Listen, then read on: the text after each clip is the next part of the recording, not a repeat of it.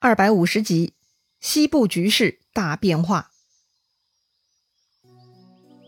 上回咱们说到，在诸葛亮的策划下，总算干掉了洛城防守将领中最能干的那位张任。之后呢，就顺利攻占了洛城。还记得这次张任他们离开成都来到洛城前，刘圭提议去拜访一个活神仙子虚上人吗？当时张任、刘圭他们一共四个将领是一起出门的。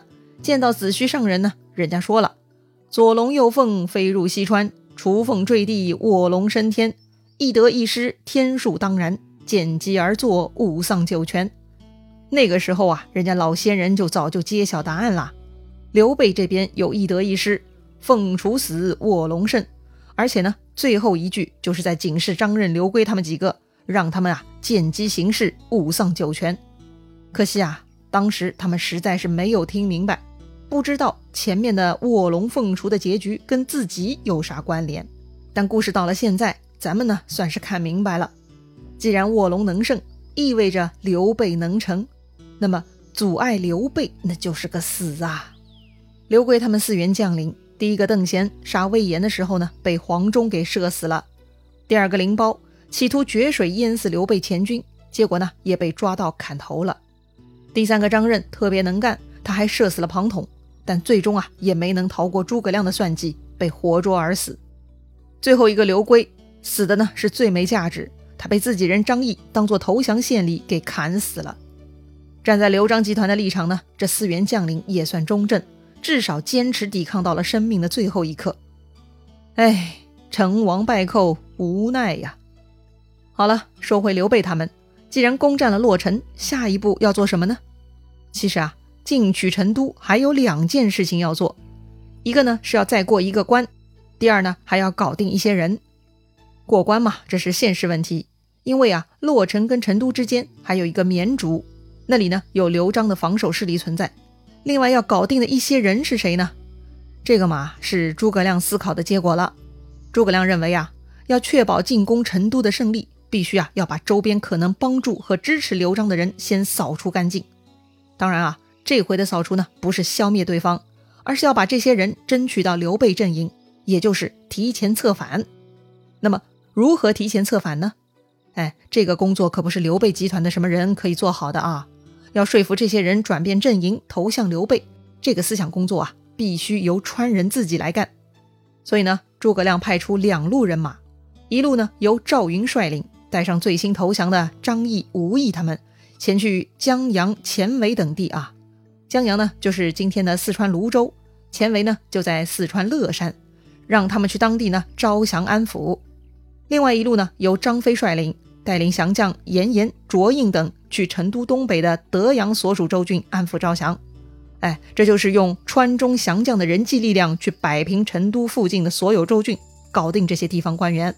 一旦他们被争取过来支持刘备，那么刘璋在成都就孤掌难鸣，大事就难以挽回了。哎，不得不说，诸葛亮做事果然不同凡响，高瞻远瞩，不是一般的牛啊！好了，招降安抚的队伍出发了，剩下来的主力呢，就要挺进成都了。该怎么挺进呢？哎，直接杀过去吗？哎，这就错了啊！刘备是什么人呢？仁义之人呐！他不管是装腔作势，还是真心善良，总之啊，刘备的招牌就是仁义，他怎么可以对刘璋兵刃相加呢？哎，就算碾死刘璋易如反掌，刘备也不能这么干。刘备嘛，既要保住名声，又要拿下成都。哎，既要那个啥，哎，又要立牌坊的。这点嘛，刘备部下聪明人都是知道的。就算是新加入的法正，他也深得其中要领。所以啊，法正提议，刘皇叔讲究仁义，还是不要先动兵，不如啊，让他法正先给刘璋写封信，告诉刘璋其中的利害关系。劝刘璋投降，诸葛亮很满意法正的提议啊。一方面呢，这种安排符合刘备的心意；另一方面啊，毕竟将来要长期在西川发展的，对刘璋先礼后兵，对将来的地方管理是很有好处的。所以呢，诸葛亮就让法正写信了。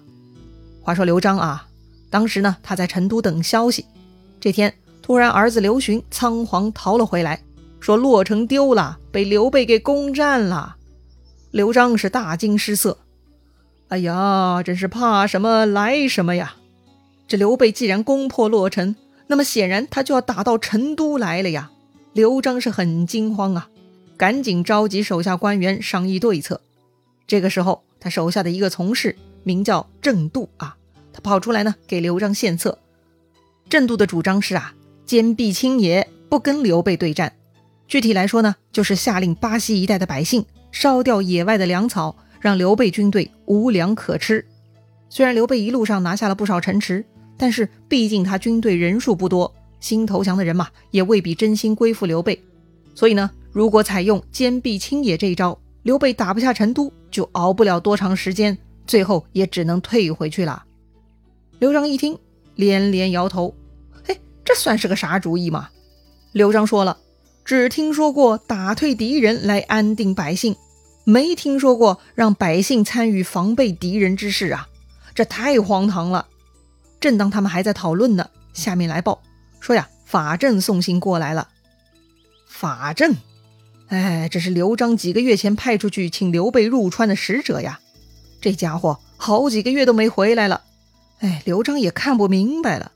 这会儿法正居然派人送信过来了，哼，他想说啥？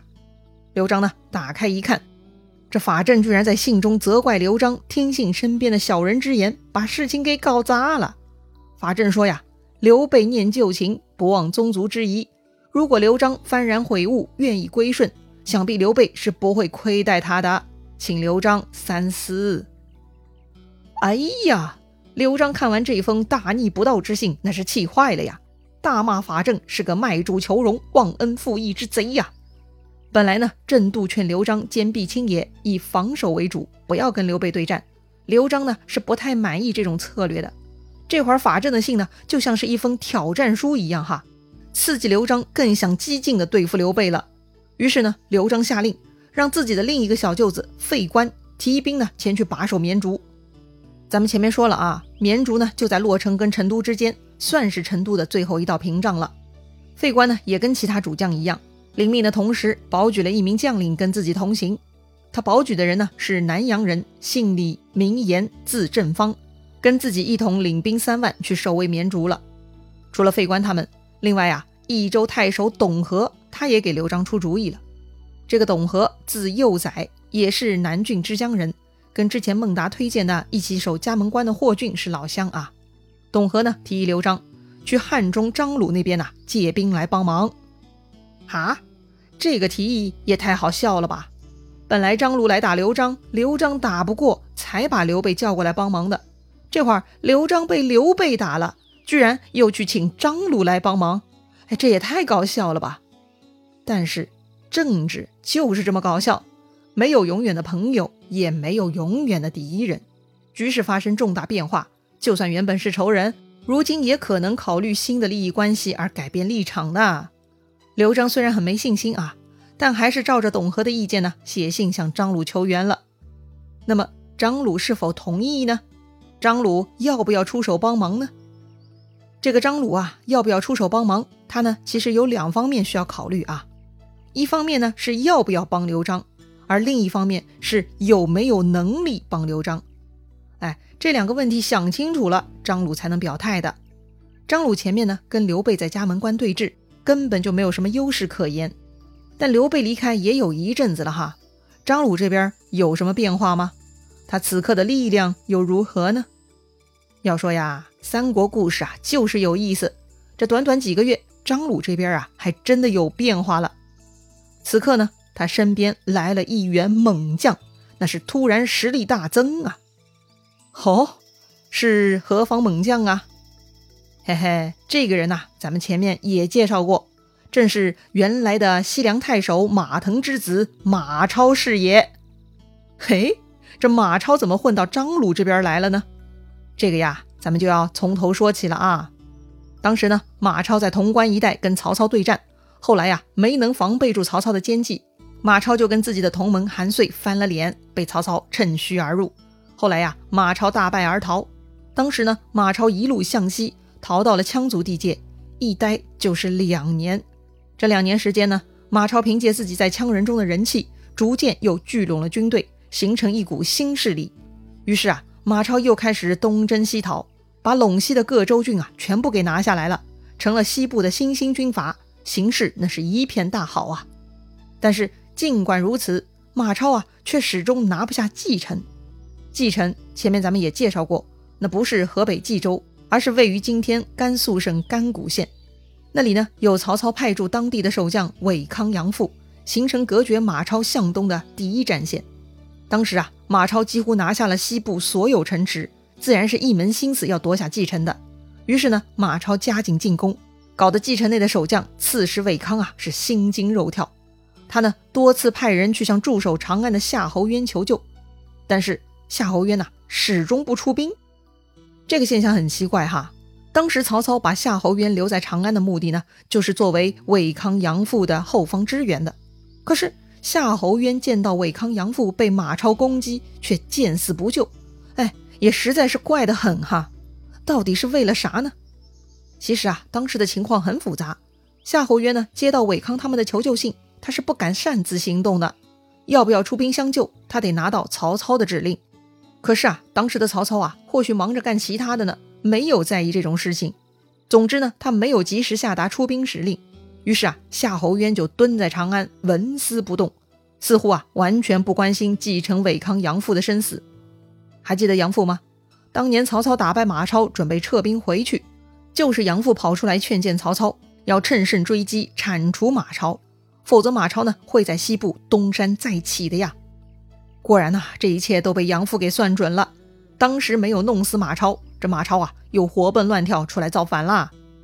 那么马超能否拿下蓟城，跟后面的张鲁又有啥关系呢？西凉一带的混乱局势，难道也会影响西川的战局吗？是啊，要不怎么说三国故事精彩纷呈呢？好吧，精彩故事啊，咱们下回接着聊。